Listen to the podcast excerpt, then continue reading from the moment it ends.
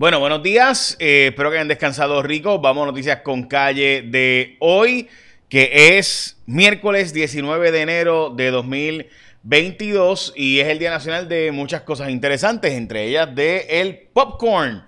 También es el Día Nacional de los artistas que han sido en algún momento ilegalizados.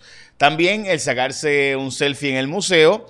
También es el día de la buena memoria, el día de apreciar tu pistola, literal por si acaso, este, eh, y otras cosas más. También el día de ser eh, tierno hacia la existencia de vida y otras cosas. Bueno, también es el día de hacerse una poción eh, y hay 280 personas sin servicio de energía eléctrica a esta hora y le están pidiendo a AES, la cogeneradora de la autoridad, o sea, es decir, esta es privada que genera energía en Guayama, para que dé información sobre eh, lo que está pasando con posible contaminación de aguas subterráneas en la planta de Guayama. Hoy hay reportados, y esto es una mala noticia de muertes, pero una buena noticia en cuanto a que ha bajado eh, la cantidad de hospitalizados.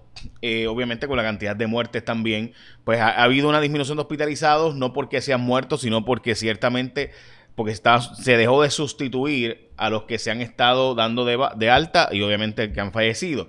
Hoy hay reportados 21 muertes mientras que eh, la mayor parte de ellos son entre personas de 54 a 91 años con diabetes, hipertensión, enfermedades cardiovasculares y renales eh, y otras condiciones preexistentes. Y también se sabe que ha bajado la hospitalización, 815 adultos, 58 pediátricos, en los pediátricos ha bajado considerablemente la hospitalización, 6 de los que han fallecido son no vacunados, vacunados sin refuerzo 14 y vacunados con refuerzo es una persona reportada hoy. Eh, hay una información que ha publicado y que ayer Cuarto Poder igualmente obtuvo información parecida y hoy también sale publicada en el periódico El Primera Hora, hasta 25% de ausentismo en enfermería, esto según Saraf, que es el informe preliminar que se entregó de los 65 hospitales. Recuerde que esto ahora es privado. Eh, y por tanto, parte de lo que ha ocurrido es que, pues, es un negocio, obviamente, el sistema médico, eh, y me parece importante destacar, ¿verdad?, que hay alguna gente que está diciendo, bueno, es que contratar más personal ahora que lo necesitamos para después despedirlo, pues eso está del cara, no vamos a hacer eso. Bueno, pues el problema es que tenemos un problema de ausentismo y falta de personal. Eh, y ayer en Cuarto Poder, en Guapa Televisión, estuvimos hablando bastante sobre este asunto de la falta de un censo de cuántos hospitales realmente tienen el personal suficiente. Eh, ayer salió información de que, pues, en efecto, médicos están advirtiendo de no solo médicos, sino enfermeras, técnicos y demás que hacen falta. Las portadas de los periódicos hoy, Laura Taylor Swain, este es el nuevo día, aprobó el plan de ajuste de la deuda del gobierno de Puerto Rico eh, a 2029 días de que empezara la ley promesa. Finalmente se empezará a pagar la deuda. Eh, hoy la portada de primera hora aumenta la controversia del marbete de Clemente y luz verde para el plan de ajuste es la portada de El Vocero. A mí lo que me parece bien interesante, gente, y lo estuve a escribir en Twitter, es que el tema del el Marbete ha generado más indignación y controversia que el plan de ajuste de la deuda. O sea, el plan de ajuste de Cofina, que se aprobó por Rivera Chats, Johnny Méndez y Ricardo Rosselló en el 2018, significó 450 millones al año y pudieron ahí, ahí haber bajado el IBU. O sea, se pudo haber negociado bajar el IBU a 7% eh, como se había dicho, ¿verdad? Como fue originalmente, porque todo el mundo estaba indignadísimo, ¿verdad? Con que el IBU se subiera, pero no, cuando pudieron bajarlo no lo bajaron. Eh, y este es un ejemplo de esas cosas, ¿verdad? Que el pueblo, yo una vez honestamente no entiendo.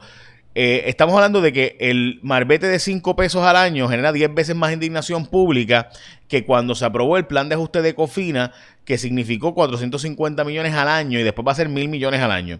Entonces, el plan de ajuste de los GOs, que es del 2021 que se aprobó, son 700 millones al año. El marbete son 10 millones al año, en un año. O sea, estamos hablando de que, eh, o sea, el plan de ajuste de Cofina y de o sea, es 400 veces más grande. Y eso no genera la misma indignación pública. El plan de ajuste de los GOs es 700 veces más grande. Y tampoco generó la, indignación pública que ha generado este tema del marbete. Y no estoy diciendo que está bien lo del marbete, estoy diciendo que es para que veamos, ¿verdad?, cómo es que, eh, ¿verdad?, eh, desgraciadamente, la, no sé si es la falta de profundidad, no sé honestamente, pero es, y de hecho, y por ahí se está negociando el plan de ajuste de energía eléctrica, estamos hablando de 30 pesos mensuales en una factura promedio, y aquí, de verdad, la indignación pública por 5 pesos al año, eh, tú sabes, y yo sé que va a decir, no, Jay, es que no es eso, es que por ahí empiezan y entonces el año que viene, ahora fueron, primero fueron dos pesos para el centro de trauma, ahora son cinco para eh, Clemente y, el año que viene son diez para este eh, la, ¿verdad? la chalupa, este, lo que sea. Así que yo honestamente sí, lo entiendo el argumento, pero caramba. Bueno, empezaron a enviar las pruebas caseras de COVID-19 gratis por correo. Van a acusar, honestamente, en un caso bien cuestionable, a Raúl Maldonado. Me gustaría ver la evidencia, ¿verdad? Primero, porque obviamente tengo que ver la evidencia.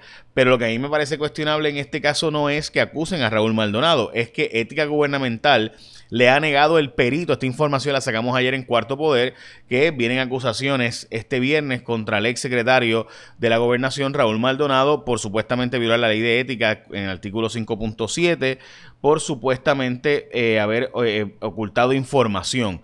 Tengo que ver, ¿verdad? Si hay más información y detalles, de eso estaremos hablando próximamente cuando salgan las acusaciones donde habrá más detalles. Pero lo que sí me parece interesante es que Ética Gubernamental le ha negado a un profesor de la Universidad de Puerto Rico eh, ser perito de, eh, del profesor de Raúl Maldonado.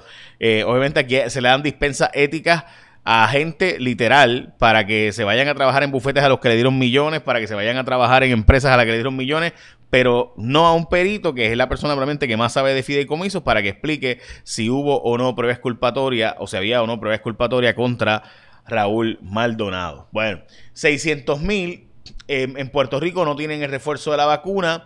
Eh, como les mencioné, la jueza Laura Taylor Swain dio paso al plan de ajuste de la deuda. El ombudsman ha sugerido derogar la ley del marbete este y hay un problema y es que resulta que aprobaron el impuesto para eh, los 5 dólares del marbete, pero no hay realmente un destinatario oficial porque todavía la ciudad deportiva Roberto Clemente no le pertenece al gobierno, sino que le pertenece a una corporación creada por, bajo la Fundación Clemente. Así que lo cierto es que eh, aunque se aprobó el impuesto, pues el, para los 10 millones que se supone que se vayan a usar para arreglar la ciudad deportiva, pues no se sabe realmente eh, en qué se van a usar porque todavía no se ha aprobado el proyecto de para dónde va el dinero específicamente y cómo se va a canalizar. Así que pusieron primero la carreta que los bueyes. Tremendo. No hubo ahorro con el cierre de escuelas y el Departamento de Educación ha prometido que no va a cerrar más escuelas. De hecho, tampoco va a la perspectiva de género como educación, sino que se va a hacer un, un currículo que se llama Equidad y Respeto entre los seres humanos. Eso es un logro, según verdad ha sido publicado de la sonadora Joan Rodríguez Bebe, quien estuvo negociando ese asunto. Vacunados sobre el 30% de los estudiantes de 5 a 11 años, mientras que los, eh, los, costos de materiales de construcción se han disparado de forma tal, y esto es en The Weekly Journal del periódico El Vocero, eh, donde hablan de un aumento de 20% en el costo de eh, algunos metales, 50% en el aluminio, 32% en, ah, perdóname, no, es 20% en precio del cemento, en eh, hierro hasta 50%, en aluminio 32%, eh, los tubos PVC en 27% y maderas hasta en 53% ha sido el aumento del costo de materiales de construcción. De hecho, la inflación en los Estados Unidos está por el 7%, eh, pero para que tengan la idea, en el bacon, Dios mío, 19% de aumento. Este, ropa, por ejemplo, para hombres, 11%. Eh, lo que sería furniture o muebles, y, y, ¿verdad? ha subido 17%. Sin duda, un aumento del costo de vida dramático. Y eso, pues no hay presidente de Estados Unidos que pueda ganar con esos aumentos de costo. Así que lo que viene por ahí en el 2022 ahora es una, eh, un whiplash y viene a ganar el Partido Republicano, el Senado y la Cámara de Representantes. Eso es muy probable. Veremos a ver, obviamente, lo que falta es un montón, pero eso es la tendencia bastante obvia. El gobierno, o debo decir, el Departamento de Justicia del Estado de Nueva York tiene una investigación civil contra la empresa. La empresa de Trump ha encontrado supuestamente evidencia eh, sustancial, según ha divulgado en documentos ante la Corte el Departamento de Justicia contra la organización Trump por supuesto fraude, eh, fraude de acreedores, fraude de a lo, sobrevaloración de, activos, evasión contributiva, evasión de impuestos, eh, en fin, un montón de, de según Leticia James, que es la secretaria de Justicia de Nueva York. Recuerde que esto es una investigación civil, la investigación criminal contra la familia y las organizaciones de Donald Trump eh, y negocios de Donald Trump está en el Departamento de Justicia Federal en el Distrito Sur de Nueva York, la Fiscalía Federal del Distrito Sur de Nueva York. Así que estas son investigaciones distintas que están corriendo en este momento. Bueno, básicamente esas son las noticias con calle de hoy. Echa la bendición, que tenga un día productivo.